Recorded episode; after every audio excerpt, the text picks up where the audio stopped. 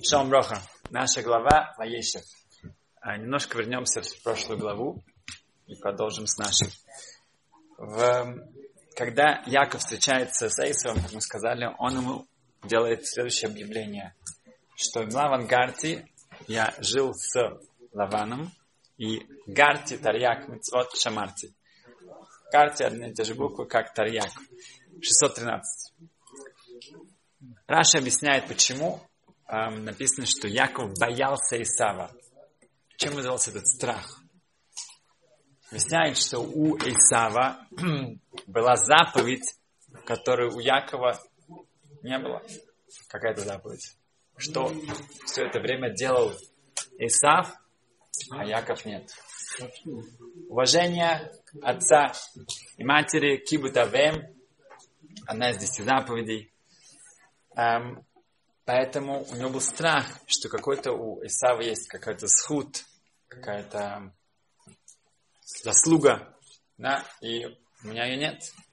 Есть другое объяснение также, что Исав был в Израиль, был в Израиле, находился все это время, а Яков, он был, пришлось ему э, покинуть на это на 20 лет. Тогда у нас получается противоречие. Как Яков может сказать, что я соблюдал 613 заповедей? Тебе не хватает заповедей, ты боишься Исава почему? Потому что у него есть кибута, у него есть уважение отца, у тебя его нет. Тогда может быть 612, может быть... Да. Но где, где 613? Мы видим, да, что Йосиф эм, все эти года, что Якова не было вместе с Ицхаком, Йосифа не было тоже у у Якова, да, видим, что Иосиф, он как бы наказывается мида кнегат мида, мера за меру.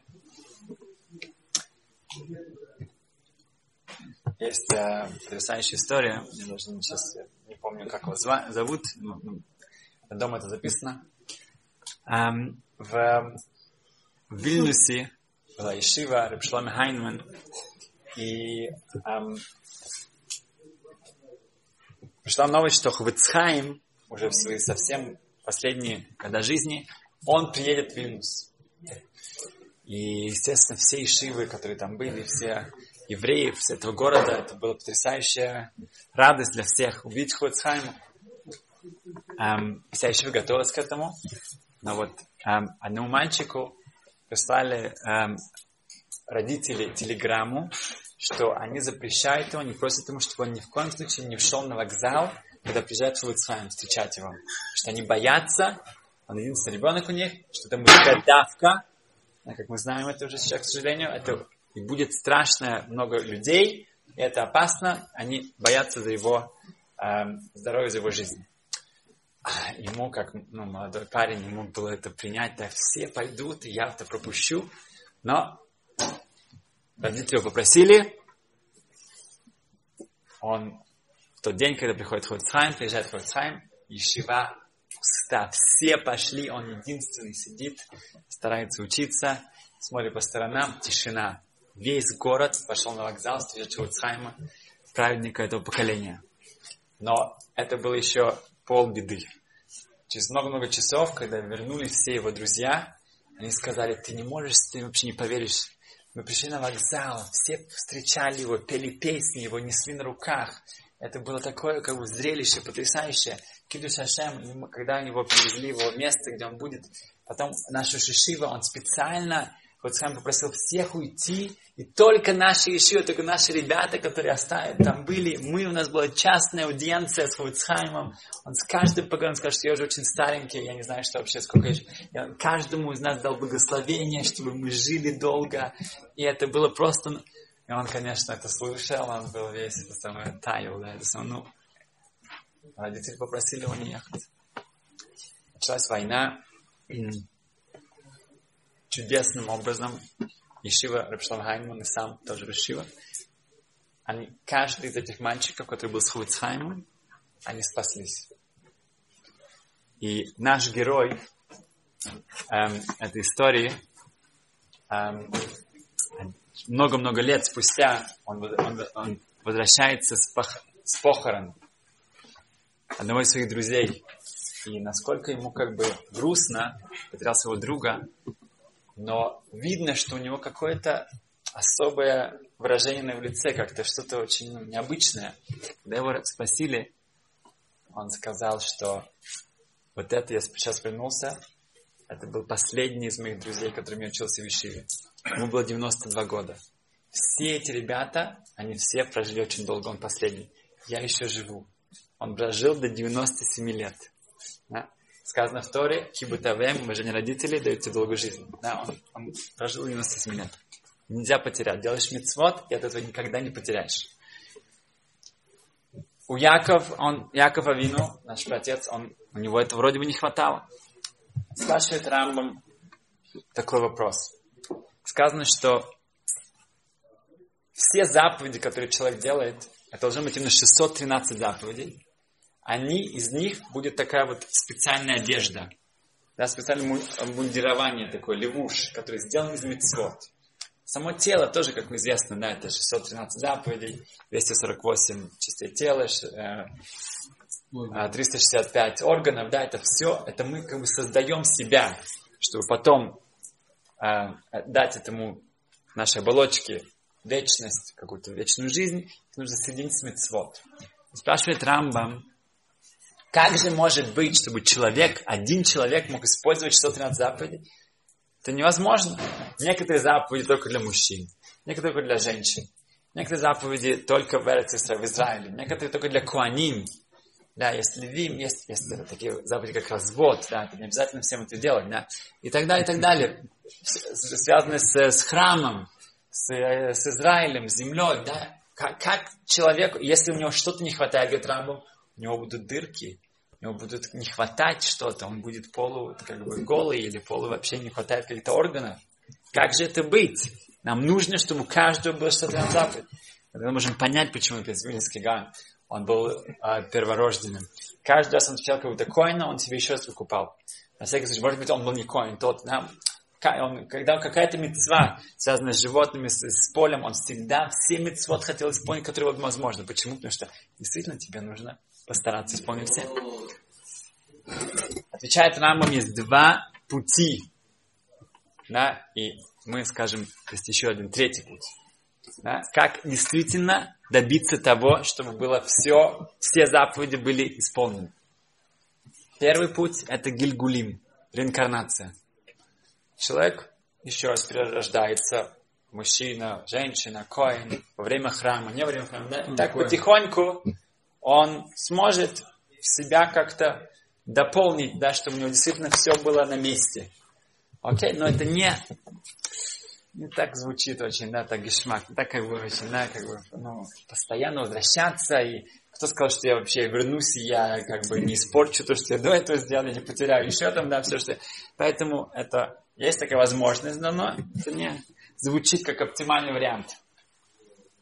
Другой вариант – это учить, изучать. Тем, что ты учишь о каждой мецве, да, как бы ты учишь о приношении жертвоприношения, жертвоприношения, ты как будто принес эту жертву.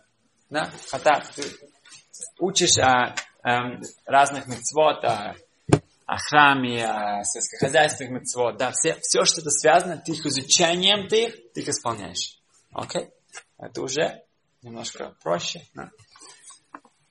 Есть еще один эм, выход из этого, проблемы, да, решение этой проблемы.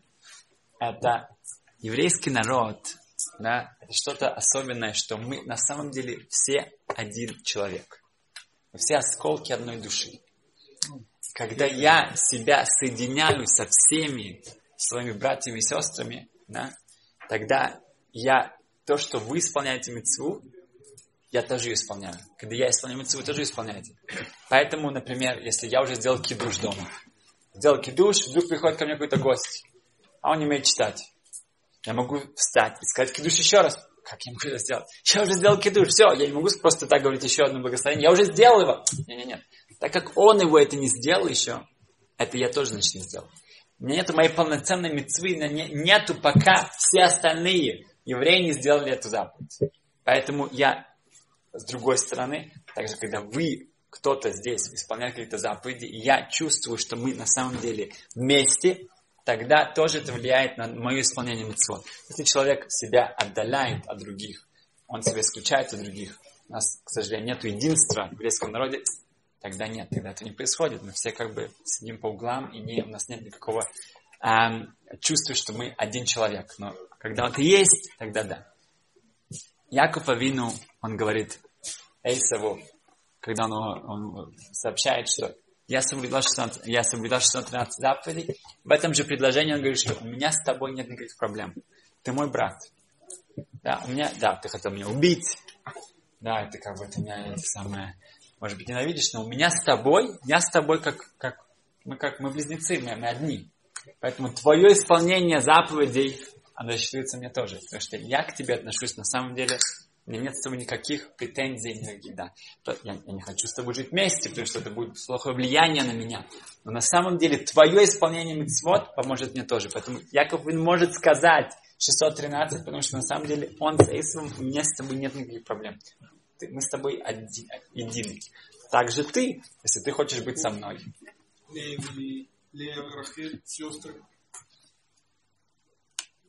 Да, ну окей, там отличный вопрос. Там объясняется, что они исполняли 613 заповедей только э, с этим, ну, или это было пророчество, что не должен был жениться, или потому что это было вне Израиля, только не зашли в Израиль, Рахель умирает.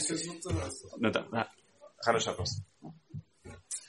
Окей, значит, это три, у нас есть три рецепта, да, три эм, опции. Или Гилгулим, реинкарнация, или изучение, или чувство, что мы все одни. А, так едины. Так объясняют, что когда один человек пришел к эм, Шамаю, потом к Илелю, сказал, что я хочу сделать гиур, да, хочу стать евреем, с условием, что вы мне объясните всю Тору, пока я стою на одной ноге. Окей? Okay? Ну, Шамай его сразу же как бы, да, выгнал, а Илель сказал, ты знаешь, э, в общем-то, главное это не делать ничего плохого, чтобы не делать ничего, чтобы ты не хотел, чтобы делали тебе. Другими словами, а, любить ближних, ближнего своего, как самого себя, а все, все остальное иди учи. И тут есть вот объяснение, которое мы говорим, что это не просто был какой-то наглый человек, который как-то начал, ну, как бы, решил провоцировать, да, этих э, мудрецов. Он говорит, я хочу соблюдать все заповеди все 613. Но я хочу это делать за один раз, пока я на одной ноге. Я не хочу возвращаться сюда еще раз, еще раз в этот мир. Говорит, окей. Или говорит, хорошо. Если ты будешь жить в гармонии со всеми, ты будешь чувствовать себя одним, у тебя будет эта возможность. Или иди учись. Да, иди учись. Если ты будешь изучать их, тоже у тебя это есть. Мы видим этот пшат в этих словах. Слышал где-то.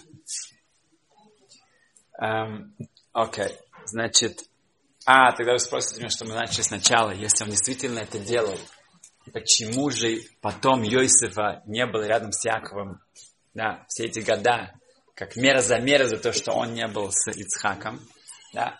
Есть разница, да, когда человек исполняет это сам по-настоящему, или он как будто бы через что-то. Да. Есть в этом, это не одно и то же. Да. Это не, естественно говоря, ты, поэтому все стараются исполнить заповедь полноценно, да, когда ты это делаешь через кого-то или через каких-то посредников, это уже не то.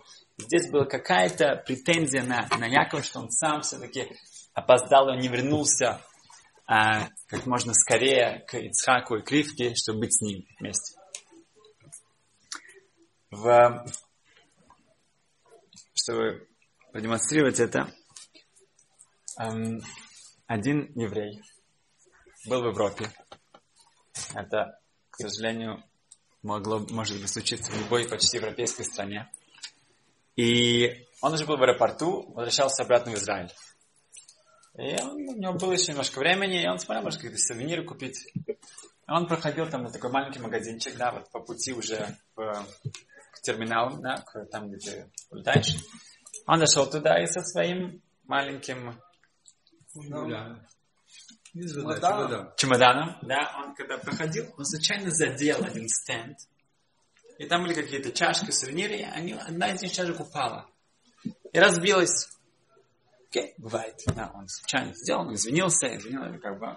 Э, эта кассирша побежала, ну, подметать, чтобы подмести это, убрать. Но в этот момент вышел заведующий магазина, администратор этого магазина. С такой дьявольской улыбкой он посмотрел нашего бедного еврея и говорит, это вы это разбили? Говорит, да, я извиняюсь, так будет. Значит, вы это уберете. Вы это будете убирать сами. Он секретарь этой кассирши запретил помогать. Там были люди другие, они удивились, что это такое-то отношение такое, э, такая дискриминация, но окей, ну этот еврей решил, что окей, сейчас я буду с ним спорить, то есть, ладно, я лучше все соберу. Они не дали ему совка, не дали ему эм, МТТ, эту э, щетку, да, э, да, и он начал собирать эти осколки, да, под это самое взгляды всех остальных. Некоторые тоже с какими-то хидными улыбками, некоторые наоборот, с сожалением, но все молчали, спокойно смотрели, как это было. И прошло какое-то время, наконец он все собрал, все было чисто. Это все это время этот надзиратель смотрел, да, как он это все делает. Когда он закончил, он это все выбросил, говорит, а теперь вы должны заплатить за то, что вы сделали. Ну, в некоторых магазинах это не такого не, ну, обычно это часть сервиса, и людям, как бы, да, если ты что-то случайно разбил, это не такая дорогая вещь, как бы никто тебя не, будет просить, чтобы ты это заплатил. Это часть, да, магазин заинтересован, чтобы вы туда приходили и не боялись туда зайти. Но бывает, бывает, может, в других магазинах ты разбил. Заплати. Окей. Okay. Он начинает, как бы, он полез за своей как кредитной карточкой, говорит, дал ему кредитную карточку, говорит, кредитные карточки из Израиля мы не принимаем. О, там уже очередь стоит, там все смотрят, уже там, а, ну, он начинает смотреть, каким остался у него. Он специально все истратил, все свою мелочь. Да. Цена 22,5 евро. Он начинает искать все по карманам, все набрал, как-то наскреб 15 евро. Он говорит, вот у меня 15 евро, сейчас я ищу, ну что. Говорит, ну попробуйте, вроде моя, моя кредитная она пройдет. Говорит, нет, это против наших самое, правил, нашего магазина. Какая-то китаянка, она стоит там, она начинает возмущаться, говорит, что, ну ладно, он же это самое, дайте ему, дайте, ну пусть он заплатит, пусть он уже пройдет, он еще э, опоздает на свой самолет. На что перед всеми этот э, администратор, надзиратель, говорит, ты что, вы что, не видите? Это же еврей! А, еврей, как бы он не пропадет, они же все все у них схвачено, они всегда все вместе. Это самое, они, все деньги в мире, это все, все евреев. И вообще, они, если он останется здесь, ну и пусть останется, ничего с ним не будет. И дает целую такую пропаганду, да, Майнкамп. А, окей, все слушают, некоторые соглашаются, некоторые воздерживаются, да, и так далее. Но он ищет, ищет, он дал еще какие-то там пол евро где-то нашел, завалялись но не хватает ему еще 5 евро. Да, как бы у него было да, 17, 17, 17 половиной, да. Не хватает 5 евро. В этот момент, когда он все еще там, все вот так его окрузили там смотреть. Все смотрят. Параллельно магазину, да, вот это там, где все идут на самолеты, бежит дядька один, бритоголовый, в шортах, в такой майке, это самое, со своим, там, ну, опять же, с водой, с этими чемоданчиками. Весь уже вспотел, видно, что он опаздывает. И он только так, пробегая, мигом он смотрит в этот магазин, заглядывает. И видит, что он какой-то стоит, ну, видно, религиозный еврей, как бы такой самое. И вокруг него какая-то там что-то происходит. Он вдруг останавливается, кричит ему, если хабая, что, что проблемы тут какие-то делаются, проблемы? Тот говорит, да, у меня проблема, это самое, вот этот антисемит, это самое, не дает на иврите, он сам объясняет быстро в двух словах, что произошло. Тот все бросает, берет, берет свой это самый бумажник, подходит к этому надзирателю, бросает ему 5 евро в лицо, говорит, как тебе не стыдно? Да? Самое берет этого еврея с собой, и они идут на самолет. И когда вот наш герой сидел же в самолете, он подумал, что на самом деле, вот этот вот надзиратель, да, как мы называем, он прав. Мы действительно все вместе. Мы действительно одни. Мы действительно, у нас такая сеть, да, такая, мы все, вот это у нас такой комплот, да, такая, мы, мы все, мы действительно, да, да, мы всегда будем друг другу помогать, мы всегда, действительно, на самом деле, да, то, что он так нас смотрит, это сто процентов правильно, и так, так это происходит. И закончим еще одной потрясающей историей. Эм, в Нейбраке лет 10 назад в одной семье папа изучал Тору, мама психолог, в школах там работает. А рождается ребенок, и уже до, до эм, родов было уже известно, что у него какие-то проблемы с сердцем. И когда рождается, там действительно очень серьезный эффект, там несколько есть дырок, отверстий в сердце, и они ну, настолько как бы тяжело туда сделать операцию, поэтому они идут к Фиреру, это вот известный э, хасид, который живет, да, в Нейбрак, направляет, он знает всех врачей во всем мире, лучших специалистов, каждый, любой диагноз, он, он может посоветовать, к кому лучше обратиться. И он советует им обратиться к лучшему врачу в Бостоне, есть специальная клиника, где вот именно занимается вот этой э, проблемой с сердцем. Для младенцев, да, вот. Эм, они связываются с этой клиникой, цена 100 тысяч долларов э, страховка не покрывает это вообще. Это не... Начинаются сборы, эм, родственники, соседи, община, все, все вместе, и через некоторое время Марухашем набрали это.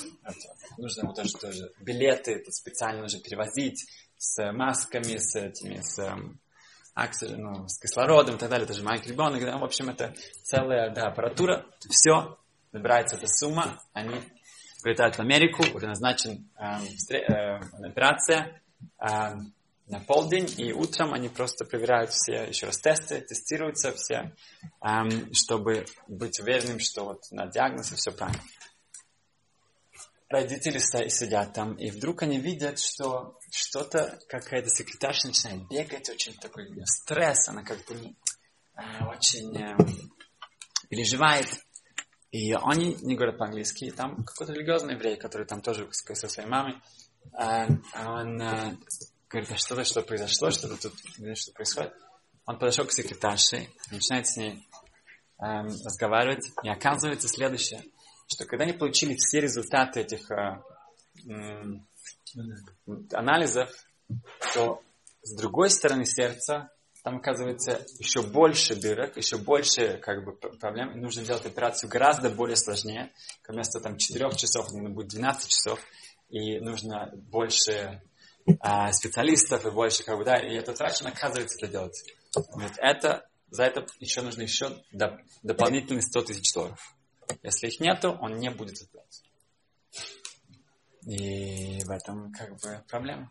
Они сообщают родителям, и говорят, ну откуда мы вообще не отсюда? Мы, мы здесь не живем, у нас никого нет. Осталось пару часов. Мы можем как-то постараться это организовать. И говорят, или сейчас, или нет. Завтра утром он улетает в отпуск на Гавайи, куда-то там, на Карибские острова. И он возвращается через две недели, у него все заполнено до еще полгода, поэтому нету шансов на какой. Или сейчас, тогда он приходит, э, будет операция, если нет, нет. Он обращается к этому, ну, этому человеку, да, еврею, который там ну, из, э, из Америки, говорит, у тебя есть какие-то идеи, там, у них ну, у мамы истерика, это самое что? Он говорит, я не знаю, но осталось пару часов, но говорит, я знаю, есть богатый еврей, который не то чтобы такой уж прямо, ну, очень ну, такой религиозный, но он иногда дает, разные, как бы, помогает иногда в разных ситуациях. Он живет около больницы. Можешь вот так вот туда пройти, Говорит, ты можешь со мной пойти? Я говорю, я не могу, моя старенькая мама, просто не могу ее оставить. Она как бы, ну, нужно постоянно, кто бы был. Я тебе объясню точно, как к нему пройти. Вот его адрес. Хорошо. Он, он, он отправляется быстро туда, загружается на такси. И когда он туда заходит, он стучится, там какая-то ну, специальная охраны и так далее, да, его спрашивают, кто он, говорит, я, и там человек из брака приехал, просто же поговорить с э, хозяином, нам его пропускают, первые ворота, там так, грубо замок, он вообще такого еще не видел.